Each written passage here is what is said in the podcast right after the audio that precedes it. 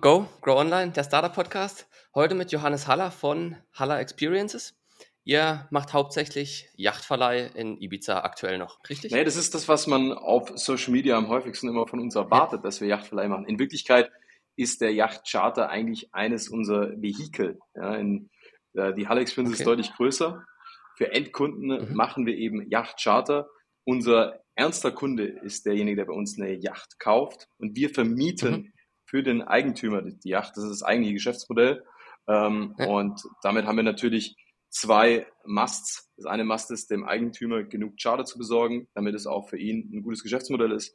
Und auf der anderen Seite natürlich unseren Kunden die Charter machen, den geilsten Tag des Lebens zu machen hier auf Ibiza. Okay, ja, ist immer gut, zwei Standbeine zu haben. Na, es ist ein Standbein. Es ist, äh, ja. aber es ist natürlich ein, es ist das eine, das eine funktioniert nur mit dem anderen.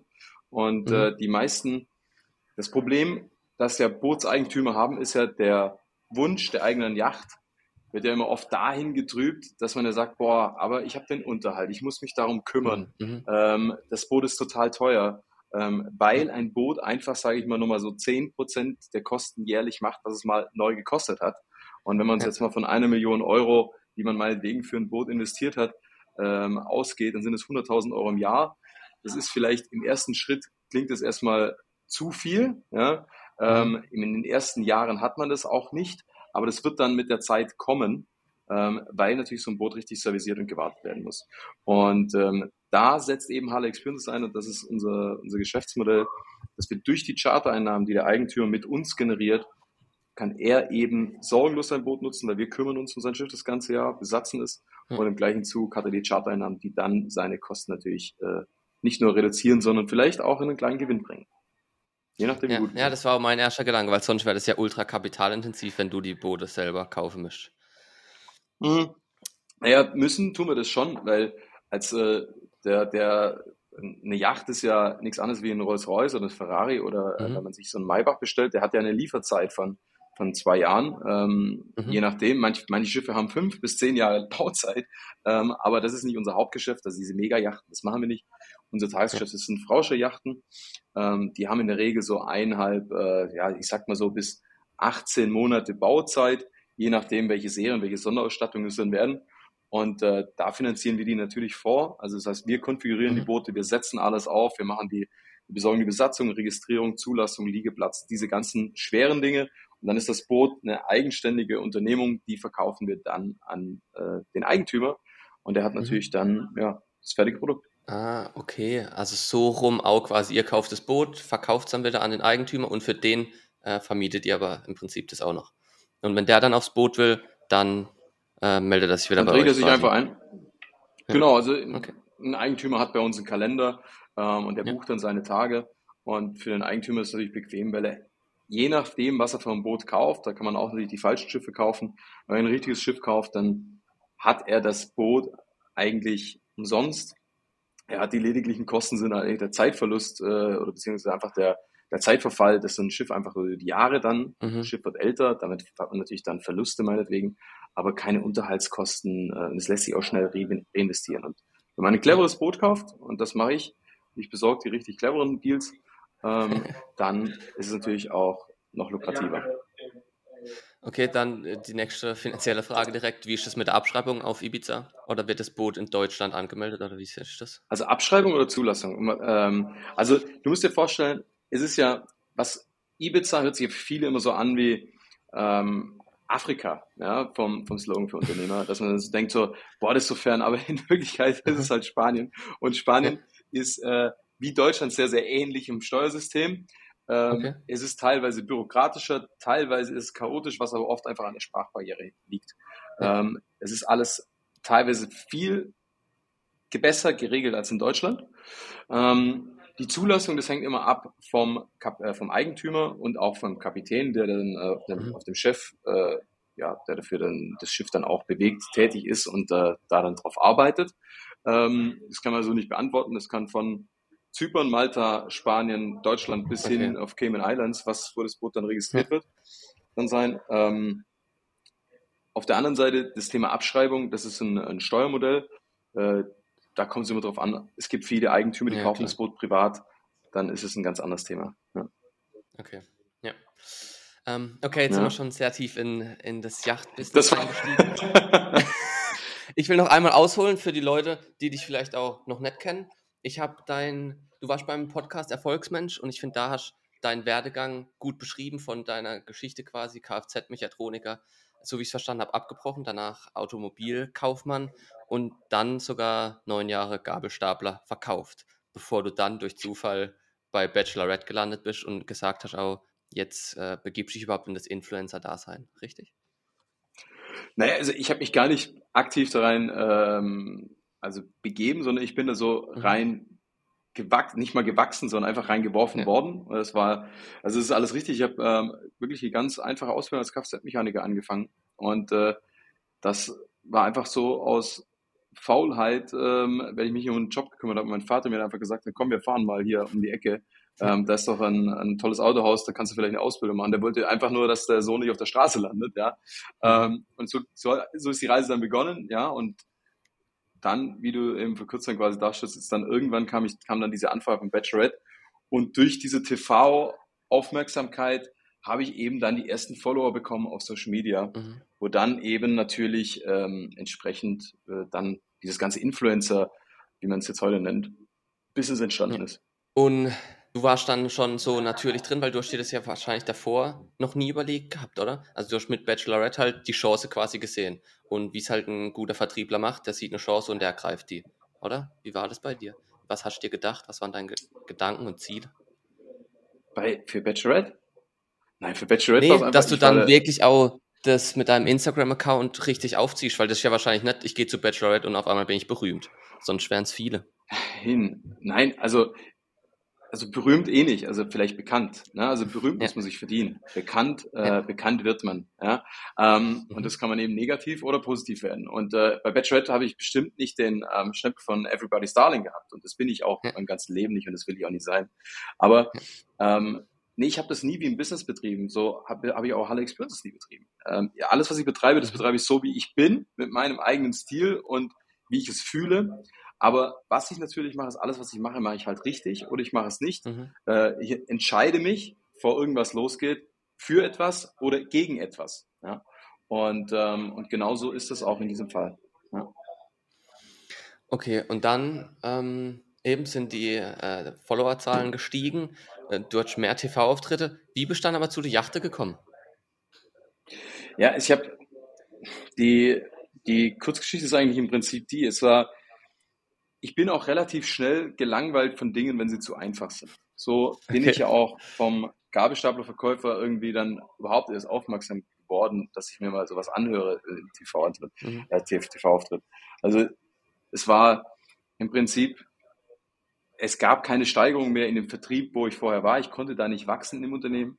Und äh, so bin ich überhaupt erst auf die Idee gekommen, okay, ich höre mir das mal, ich höre mir das überhaupt mhm. mal an ja, zu den Yachten bin ich ganz einfach so gekommen. Es war dann einfach Social Media, hat mich alleine Social Media nicht erfüllt. Mhm. Du musst dir vorstellen, es ist ja erstmal ist es ja so, du, ähm, wenn man, wenn man, wenn man kein Geld hat, ja, dann hat man extrem viel Zeit und man langweilt sich, ja. Und irgendwann hast du dann Geld und hast dann keine Zeit mehr. Und der, der, es ist tatsächlich so dieses Wunschdenken, so jetzt machst du Social Media, dann verdient man echt sehr gutes Geld mit sehr wenig Zeit. Und äh, weil sehr vieles so nebenher läuft. Das fühlt sich nie richtig mhm. an wie Arbeiten. Und automatisch macht das was mit einem. Und das hat es auch mit mir gemacht. Dann war es auf einmal so, okay, wann stehst du denn auf? Also ich hatte keinen Grund, morgens um, mhm. um 10 Uhr fertig zu sein. Also ich kann auch ja. mittags um zwei aufstehen. Und, ähm, und so hat sich halt mein ganzes Leben halt auch dahin entwickelt, dass man dann nachtaktiver wurde ähm, oder dass man einfach einen, einen Lebensstil geführt hat, der eigentlich gar nicht zu mir gepasst hat, der, der, der ich auch nie sein wollte. Und mhm. ähm, irgendwann möchte ich mehr erwachsen werden und in der damaligen Zeit wusste ich schon immer, dass ich Vater sein will, dass ich äh, ein, ein guter Ehemann sein will. Und das ja. konnte ich natürlich nicht sein mit dem Lebensstil, den ich damals geführt habe. Und ähm, also muss ich einfach was Ernsthaftes betreiben. Und dann war ich einfach gelangweilt. Und ich habe dann ein, ein, Angebot bekommen für eine, bei einer Bootswerft, dort im Vertrieb, mhm. ähm, ja, als mhm. Side-Business mitzuarbeiten auf äh, Freelancer-Basis. Das habe ich dann gemacht. Und das ist dann erfolgreicher geworden, als die Werft es damals erwartet hat. Dann habe ich in dieser Werft eben angefangen und äh, habe mich dann um den Vertrieb gekümmert damals war so das Ziel, okay, wir brauchen Endkunden, wir brauchen aber auch Händler. Und da habe ich dann einfach eine Struktur aufgebaut und Stück für Stück einfach Fall für Fall Kunden gesucht, habe dann die ersten Händler aufgebaut, die ersten Yachten für das Boot, äh, für die Werft verkauft und war dann immer mehr dort involviert und konnte dadurch dann irgendwie so erkennen, hey, das könnte auch was für mich sein. Und äh, war damals Single. Äh, Boote haben mir Spaß gemacht, Ibiza hat sich auch gut angehört und das war dann die Geburtsstunde von Harley Expenses. Okay. Ähm, und jetzt kommst du ja voll aus dem Vertrieb. Hast du jetzt auch in der Zeit von deinem eigenen Startup ähm, Bücher gelesen, Videos geschaut, die dich inspiriert haben, wo du sagst, das kannst du empfehlen? Ich habe früher sehr viel gelesen, sehr viel Videos geschaut. Ähm, das hat mir früher sehr geholfen. Mhm. Jetzt aktuell habe ich weder die Zeit äh, zu lesen, ja, noch ist es, äh, dass ich, ich möchte jetzt auch nicht mehr von Anfang an anfangen. Ähm, viele Bücher haben immer so eine ganz lange äh, Einleitung. Was ich äh, mache, ist halt einfach ganz gezielte mhm. Coachings. Dann eins zu eins oder gehst du auf so Großveranstaltungen dir kräutermäßig? Nein, also Dirk Kräuter, das war bestimmt in meiner Vertriebszeit, wo ich damals im Außendienst war. Ähm, mit Dirk Kräuter kann ich heute gar nichts mehr anfangen. Ja, das ist mir alles zu sehr Affiliate und zu sehr, ähm, keine Ahnung, ähm, einfach so das nächste Coaching verkaufen. Äh, ich möchte schon was mit Substanz. Ich habe eins zu eins mhm. Coaching, ähm, habe hier verschiedene Coaches einfach in verschiedenen Branchen und nehme da dann regelmäßig an Live-Calls mhm. teil. Auf Großveranstaltungen zu gehen, ist bestimmt auch, mal, auch nochmal anders, aber dafür fehlt mir die Zeit. Ja, richtig cool. Was ich dann immer frage bei so einem Startup, wie hast du den Verkaufspreis gefunden? Also für so eine Experience, dass die am Tag, ich habe gesehen, ihr fangt bei 1500 Euro an, geht aber auch hoch bis 12.000. Nehmt ihr da die Kosten vom Boot oder einfach, was du am Markt verkaufen kannst? Naja, also das ist ähm, jetzt, wenn wir bei Halle Experiences beim Charter sind, ist es, naja, mhm. ist die größte Stellschraube natürlich das der Bootspreis, ja ähm, und, ähm, und arbeite damit normalen Margen. Wir könnten natürlich sicherlich noch für unseren Service noch deutlich mehr nehmen, aber was das Wichtigste ist und was die meisten Startups vielleicht falsch machen, ist vielleicht, dass sie sich am Anfang mit etwas positionieren vom Preis zu hoch, dann einfach zu wenig Kundencases mhm. haben und gar nicht so sehr ihre Zielgruppe kennenlernen. Und was ich einfach mache, ich mache jetzt erstmal reines Invest. Wir haben viel mehr Mitarbeiter als alle anderen. Wir haben ein viel höheres Service-Level zum gleichen Preis wie der Wettbewerb. Und äh, mhm. dadurch lerne ich so viel über meine Zielgruppe. Ich lerne jedes Problem meiner Zielgruppe kennen. Ähm, diese, mhm. also diese Probleme, die meine Zielgruppe hat, beispielsweise ähm, Wünsche, ja, was man besser machen kann, die weiß ich, die kann ich äh, sehen und kann dann eben versuchen, wie kann ich dann diesen Service einfach automatisieren. Das gibt so viele Tools. Das ist so ein, ein klassisches Beispiel ist, wir reservieren für, die, für unsere Kunden die Restaurants an ihrem Tag, wenn sie beispielsweise nach Formentera fahren. Wir organisieren das Bootstaxi. Wir ähm, haben das vom, von der Tapas-Box bis hin zur größten, größten Champagner-Badewanne an Bord. Das kann man uns alles bestellen. Und mhm. das sind alles Prozesse. Die kann man alle, wenn man die richtig dokumentiert, automatisieren. Und ja, da haben wir natürlich in große Tools investiert, wie in Salesforce. Wir, wir bauen eigene, ähm, eigene Schnittstellen zu anderen Tools, die wir dann mit anschließen können. Und es gibt so viele Dinge, die auch einfach sind, wie Zapier, die einem da extrem unterstützen. Und damit ähm, bauen wir unsere Prozesse einfach smarter. Die sind jetzt noch sehr teuer, unsere Prozesse. Die fressen uns im Moment zu unserer Marge. Mhm. Aber wenn diese Prozesse dann stehen, können wir automatisiert ähm, einfach die besten Use Cases abbilden und das, ja. das muss man eben halt durchhalten können, ja. Okay, ja, verstehe die Strategie eben erstmal overdelivern, um viele Kunden zu generieren und dann die, das, was ihr overdelivert, so günstig wie möglich machen, dass ihr es am Ende trotzdem noch anbieten könnt für einen Preis, der akzeptabel ist und quasi am Markt sich hält. Okay, ja, gute Strategie. Jein, also ähm, overdelivern tun wir nicht. Also wir haben ja. natürlich schon, ein, wir haben schon eine ganz klare Preisstrategie und da, da gibt es dann einfach auch Kunden, die mhm nicht zu uns passen, die dann auch nicht bei uns kaufen können oder, oder das Budget einfach halt dann nicht passt. Ähm, und ja. da haben wir uns schon ganz klar positioniert, wie der Kunde aussieht. Natürlich kann man uns auch eine Mega-Yacht für 20.000 Euro am Tag mieten. Das kommt natürlich seltener ja. vor wie äh, der klassische Bootscharter im Bereich 2.500 bis 4.000 Euro.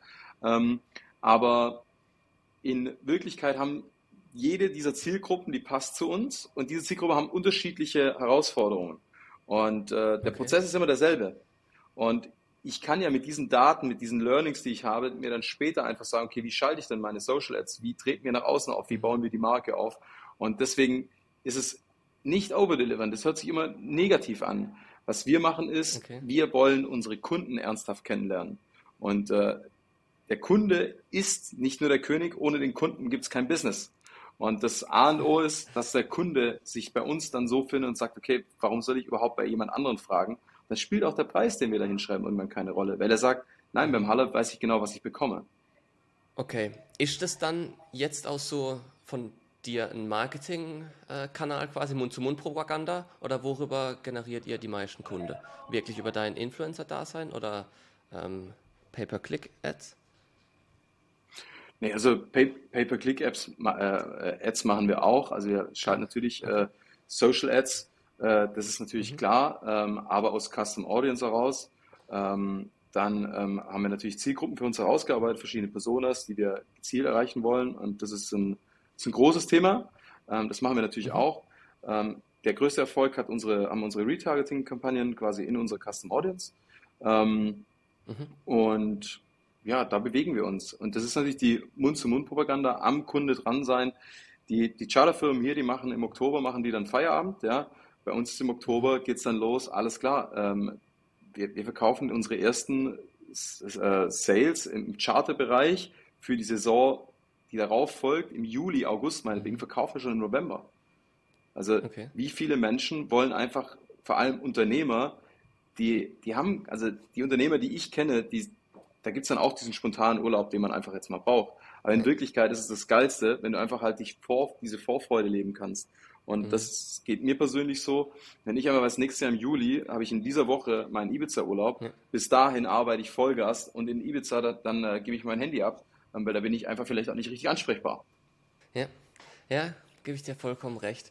Und wenn du sagst mit Retargeting-Kampagnen, aber reden wir trotzdem Facebook, Instagram oder ist deine Zielgruppe eher bei LinkedIn oder woanders? Ne, also LinkedIn mache ich gar nichts. Also ähm, mhm. LinkedIn selber, mir sind auf LinkedIn die Profile, ich habe keinen Mehrwert von LinkedIn persönlich. Vielleicht mhm. einfach nur, weil ich mich einmal zu wenig damit beschäftigt habe. So. Ähm, ich glaube, das ist eine ganz, ganz tolle, große ähm, Audience, die da ist. Ja. Ähm, ich verstehe es nicht. Ich habe aber auch, es ist so, was, was soll ich denn noch alles parallel jetzt quasi machen? Ich muss, mhm. für meine, ich muss für mein Team da sein, ich muss für meine Kunden da sein. Ähm, sicher habe ich irgendwann dann, wenn die anderen Prozesse stehen, dann mal Zeit, mich auch mit LinkedIn zu beschäftigen. Aber warum soll ich jetzt was Neues anfangen, wenn das, was wir machen, funktioniert? Und mhm. das, was jetzt funktioniert, darauf konzentriere ich mich. Das mache ich wirklich perfekt, bis wir die Größten sind, bis wir die Besten sind in Ibiza. Ähm, und äh, da sind wir kurz davor und dann kann ich mich aber mit neuen Themen beschäftigen. Okay, und das funktioniert über Facebook und Instagram aktuell, oder wie? Ja, genau. Also wir machen Facebook, Instagram. Das ist auch dort, wo meine Frau und ich uns am meisten aufhalten. Und äh, ja, da ist unsere Zielgruppe. Da bekommen wir unsere Kunden her. Okay. Und dann, wie ist das? Also ich kenne das nur, wenn ich jetzt als Unternehmen bei äh, Meta Werbung schalte, mache ich das im äh, Werbeanzeigemanager. So werdet ihr das wahrscheinlich auch machen. Mhm. Aber macht ihr das dann auch mhm auf eure Beiträge? Also ihr macht quasi, ich meine jetzt ihr mit eurem privaten Profil oder hauptsächlich Werbung wirklich mit dem Hala Experience? Naja, also ich glaube zu, ziemlich sicher, es erkannt zu haben, ich habe einmal in meinem Leben diesen Fehler gemacht, dass ich mal einen Beitrag von mir beworben habe und habe dann auf einmal gemerkt, wie die Reichweiten sind. auf das meinem Profil. Und äh, mhm. Und das ist, glaube ich, eine, eine gewollte, ein gewollter Mechanismus, den dann einfach äh, Meta anwendet. Also das stelle ich denen jetzt einfach mal, dass sie dann einfach so diese Heroinsucht da quasi auch beiführen wollen. Ja. ja. dass man dann immer wieder mehr möchte und man immer noch bereit ist, noch mehr auszugeben, dass man Traffic bekommt. Das habe ich einmal gemacht, das habe ich einmal richtig äh, hart gesehen und auf meine Kampagnen schalte ich, also auf mhm. meinen Content schalte ich niemals ähm, Ads. Das, das passiert alles organisch. Ähm, und ja, aber wir, die, die meisten Sales machen wir über unsere eigene Audience. Und das heißt, das ist euer größter Marketingkanal und ja quasi dann, wenn man so will, for free. Natürlich, for free ist nichts im Leben, es kostet euch Zeit, aber was ihr euch da aufgebaut habt, ist jetzt euer größter Marketingkanal. Ähm, hast du Tipps, außer jetzt ins Fernsehen zu kommen, wie man eine Social Media Brand aufbaut? Also was ist, was ist der große, es gibt nicht diesen goldenen Löffel, den jetzt äh, jeder quasi sich irgendwo bei WMF kaufen kann und dann hinterher sagen kann, okay, wenn ich jetzt dieses Ding mache, ähm, dann funktioniert es im Social Media. Ich glaube, ich bin auch nicht die richtige Person, der jetzt quasi sagen kann, das sind die fünf Meistertipps. Ich glaube, es ist mhm. individuell, was ja. eigentlich jeder hasst zu hören. Ja, es geht, es ist einfach sich selber wirklich finden und nicht, ähm, und nicht etwas zu sein, was vielleicht der Wettbewerber gerade cool macht. Ähm, ich glaube, was am mhm. besten funktioniert, ist wirklich Menschen mitnehmen, so gut es geht. Ernsten Content, die Menschen wollen doch wirklich die Person hinter einem Unternehmen kennenlernen. Ich glaube, mehr Wert bringen und den zu zeigen, das ist es wirklich zu sagen, okay, pass auf, das machen wir wirklich und so machen wir das. Und das unterscheidet uns von anderen und dieses und dieses, das unterscheidet uns von anderen, aber so smart zu machen, dass man nicht negativ im Wettbewerb redet. Das ist, glaube ich, so die, das ist die Essenz. Das habe ich einmal, habe ich mal eine Kampagne, ich habe mir einen Erklärfilm machen lassen, wo wir eher schon auf die Fresse, guck mal, das machen andere, machen und das kam eher negativ an. Okay. Also ich, äh, das, daraufhin ja. haben wir dann ähm, teuer unseren Erklärfilm umbauen lassen oder ihn einfach ein bisschen entschärft. Ähm, ich glaube, dass das Wertvollste, was man machen kann, ist viel Content machen, viel über sich persönlich erzählen, ja, dass das, äh, dass das schon mhm. sehr viel macht und ähm, Inhalte, halt ernsthafte Inhalte zu produzieren, dass, dass, dass das halt die Leute am Ball hält, ja. Und ich möchte wissen, okay, wie, wie, wie ist jetzt denn äh, der, der CEO von Adidas? Was, was hat denn der heute zum Mittagessen? Was macht denn der? Also das würde ich mir von, von dem CEO von Adidas mhm. voll gerne anschauen. Ja, was ist denn, also wie steht denn der morgens auf? Wie, wie wohnt denn der eigentlich? Ja, ähm, und äh, das, das, das fände ich total spannend. Das ist natürlich jetzt ein Brand, das schon da ist, wo man gerne wäre. Ja? Ähm, und wenn man jetzt frisch anfängt, würde ich vielleicht gar nicht unbedingt jetzt auf Krampf alles machen wollen. Ja? Und auch nicht der nächste Coach sein, den irgendwie kopieren ähm, oder sondern einfach nur fleißig und am Ball bleiben. Ich würde Kooperationen mit anderen, mit anderen machen, die in der ähnlichen Nische sind. Ich würde vielleicht auch gar nicht so diesen Schritt in die Selbstständigkeit mit meinem eigenen Brand, würde ich vielleicht auch ganz langsam machen. Ich würde vielleicht erstmal für die anderen arbeiten und einfach da mhm. mitarbeiten und dann mich da so positionieren als, als Freelancer. So habe ich es ja im Prinzip auch gemacht. Also ich war als Freelancer erstmal mhm. da, dazwischen und habe dann einfach nur mal so ein bisschen dann so auch mal reinstuppern dürfen, hatte viel weniger Risiko, viel weniger Invest, habe aber alle Prozesse kennengelernt. Und jetzt mhm. einfach hier bei Social Media zu starten, hm, fang mal an. Dann, äh, es, bringt dir, es bringt dir halt relativ wenig, wenn du jetzt dein Mittagessen postest. Ja, Nein, es ist, also, absolut. Es ist gar nichts einfach. Ähm, also, äh, wenn ja. du zu mir sagst, mhm. wenn du zu mir sagst, hey, ihr habt ja quasi Ads for free. Naja, die Ads for free, das, das stimmt schon. Ich habe diesen Kanal, ähm, wo jeden Tag, also, keine Ahnung, bei, bei mir ist ein Storyaufruf, äh, sind bei 100.000 am Tag. Ähm, voll cool, da schauen jetzt 100.000 Menschen zu. Aber ich, meine Aufgabe ist ja darin, dass die auch morgen zuschauen, wenn ich kein, also, die, die müssen mir so lange zuschauen, bis ich eine Ad schalte. Ja, wenn ich jetzt aber die ganze Zeit ja. irgendwie dumme Dinge mache, dann schauen die mir auch nicht zu. Ja? Also man muss dann auch wirklich diese Person sein wollen und vielleicht auch die Entscheidung treffen, nee, ich will die Person nicht sein, ich, äh, ich suche halt meine Kunden auf einem anderen Kanal. Ich glaube, mhm. dass für viele einfach so ist, okay, wir müssen Kunden über Social Media generieren. Vielleicht ist es totaler Quatsch, vielleicht, ich meine, mhm. ich habe Gabelstapler verkauft, indem ich einfach äh, die gelben Seiten verwendet habe. Also äh, ich glaube, mittlerweile machen sich es viele einfach zu einfach, ja, und, um, um Ausreden zu suchen, warum es bei einem nicht funktioniert. Also okay. es gibt, ja, ich könnte eine Million Beispiele. Gib mir mal ein Beispiel von der, von der Branche, die es schwer hat, Kunden zu finden. Aber lass uns doch mal eine, eine Branche wählen, wo jetzt jemand sagt, boah, ich habe äh, hab den nächsten Abnehmshake erfunden, einer von einer Million, und den möchte ich jetzt platzieren. Mhm. Ja. Das ist doch jetzt vielleicht jemand, der hier gerade zuhört. Und, und der fängt jetzt an, okay, ich muss jetzt Social Media machen. Ja, Social Media, da wird man vielleicht dann einfach so den Trust noch abholen. Ja, aber ich würde dich nie kennenlernen über Social Media. Ich würde dich aber kennenlernen, mhm. wenn du einfach quasi geile Kooperationen hast mit Fitnessstudio-Partnern in deiner Umgebung und das da einfach schon mal präsent einfach dasteht, mal echte Kunden zu haben, um mal Feedback zu bekommen, hey, vielleicht ist dein Produkt scheiße. Und dann haben die meisten Unternehmer gar keinen Bock, wieder bei Null anzufangen. Und deswegen gehen dann wieder die Startups kaputt weil sie keinen Bock haben, mhm. nochmal von vorne anzufangen. Aber verkaufen tut sich nur das, was da oben ist. Bei so einem Abnehmshake, ähm, der so ein Mahlzeitersatz, was glaubt ihr, wie oft Y-Food oder die, die jetzt äh, bestimmt sich so richtig krass positioniert haben, was glaubst du, wie oft Y-Food ein, ein Produkt in die Tonne hauen musste? Tausende von Euros mhm. wegschmeißen musste, weil es scheiße war. Was glaubst du, wie lange das, dieser Prozess stattgefunden hat? Und das, das machen die meisten. Man, man möchte dann immer Kunden suchen, ja, ähm, aber hat vielleicht ein scheiß Produkt. Ja, gutes, gutes Beispiel, wo sich, denke ich, auch jeder drunter was vorstellen kann. Ähm, aber jetzt bist du quasi Experte im Social Media Bereich, sage ich mal, und viele Startups eben, wie du sagst, denken halt, okay, ich muss jetzt auf Social Media. Viele haben aber Angst, ihr Gesicht zu zeigen wahrscheinlich.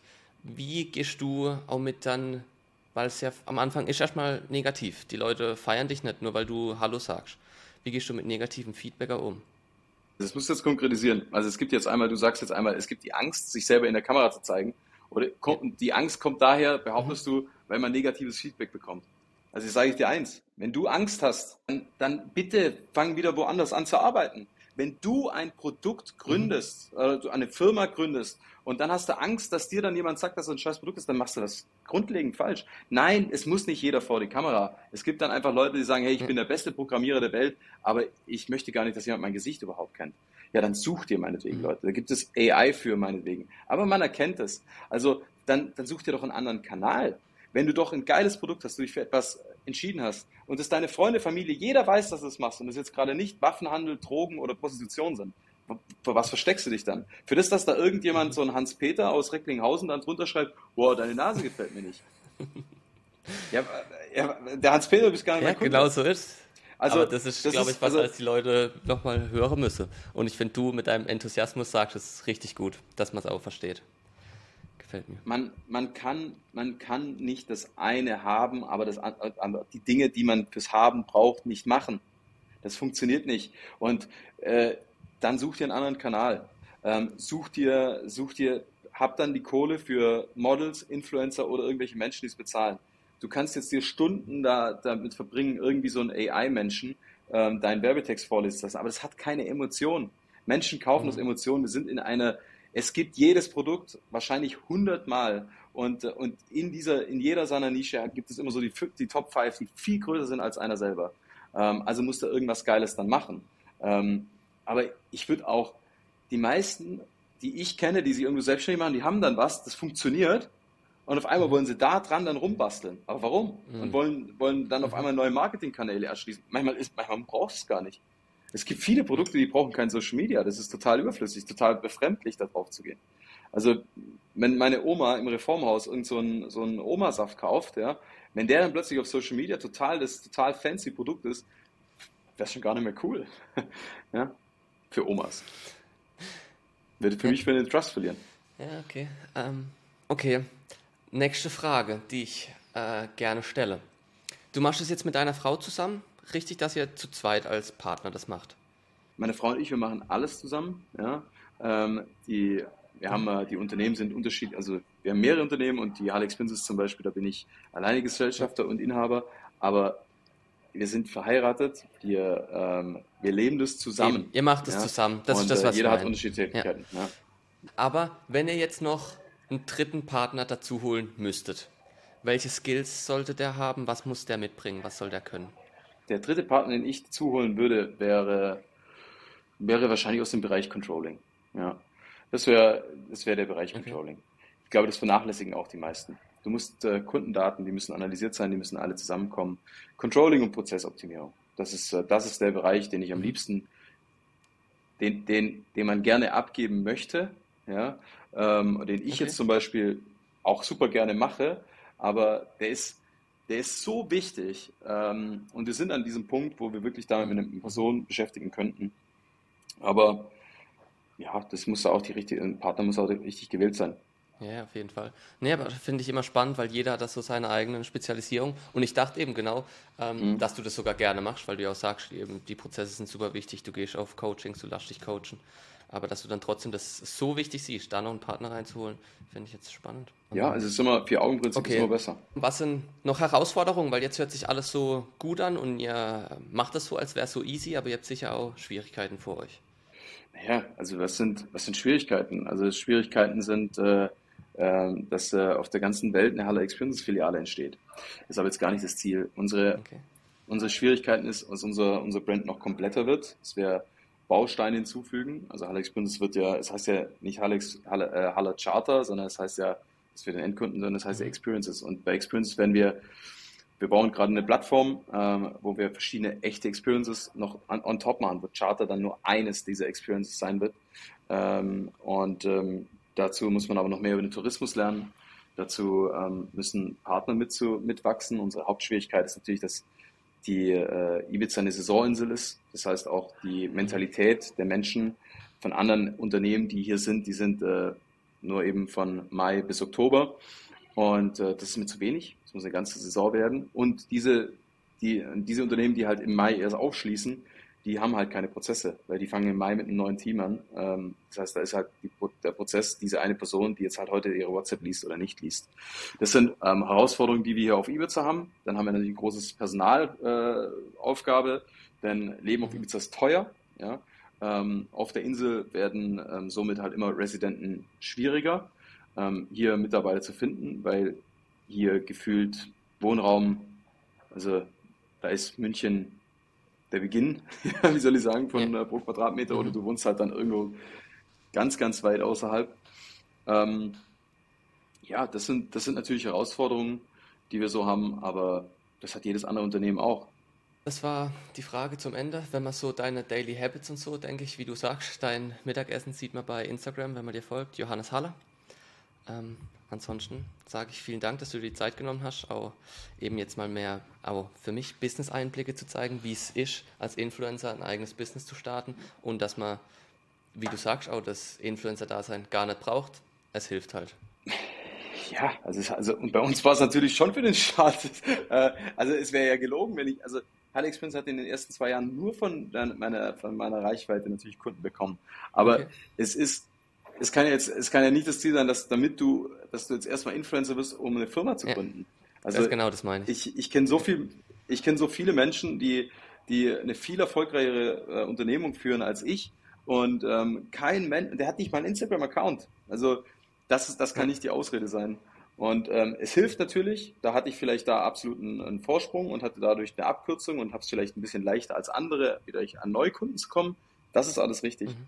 Ähm, aber äh, ich habe die gleichen Probleme wie jeder andere, der meinetwegen eine Kugelschreiberfabrik hat oder ähm, irgendeine Beratungsagentur hat. Ich habe genau die gleichen Probleme, ich habe genau die gleichen Prozessthemen, die ich immer wieder angehen muss.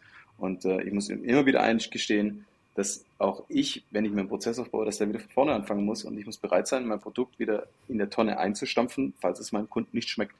Fabian, vielen, vielen herzlichen Dank. Hat Spaß gemacht mit dir. Ich äh, ganz liebe Grüße an alle Zuhörer. Danke fürs Zuhören. Und äh, ich freue mich, wenn wir uns dann mal hier alle auf Ibiza persönlich äh, kennenlernen. Alles, alles Gute. Danke dir. Mach es gut, Fabian.